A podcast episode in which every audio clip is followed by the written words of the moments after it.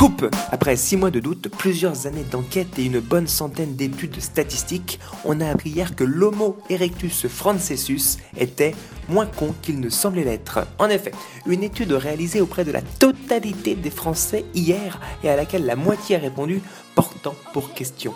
Madame, monsieur, êtes-vous assez con, faiblement con ou pas du tout con pour élire des incultes intolérants? Contre toute attente des instituts de sondage, aucun Français n'a réussi à devenir assez con pour faire cette connerie. Dans le Vaucluse, il y avait l'option, sachant que cette inculte tolérante est jeune, blonde, avec un beau sourire et de belles dents, cela vous inciterait-il plus à voter pour elle? Surprise, encore une fois, la connerie a perdu. Alors, comment qualifier ce qui s'est passé hier?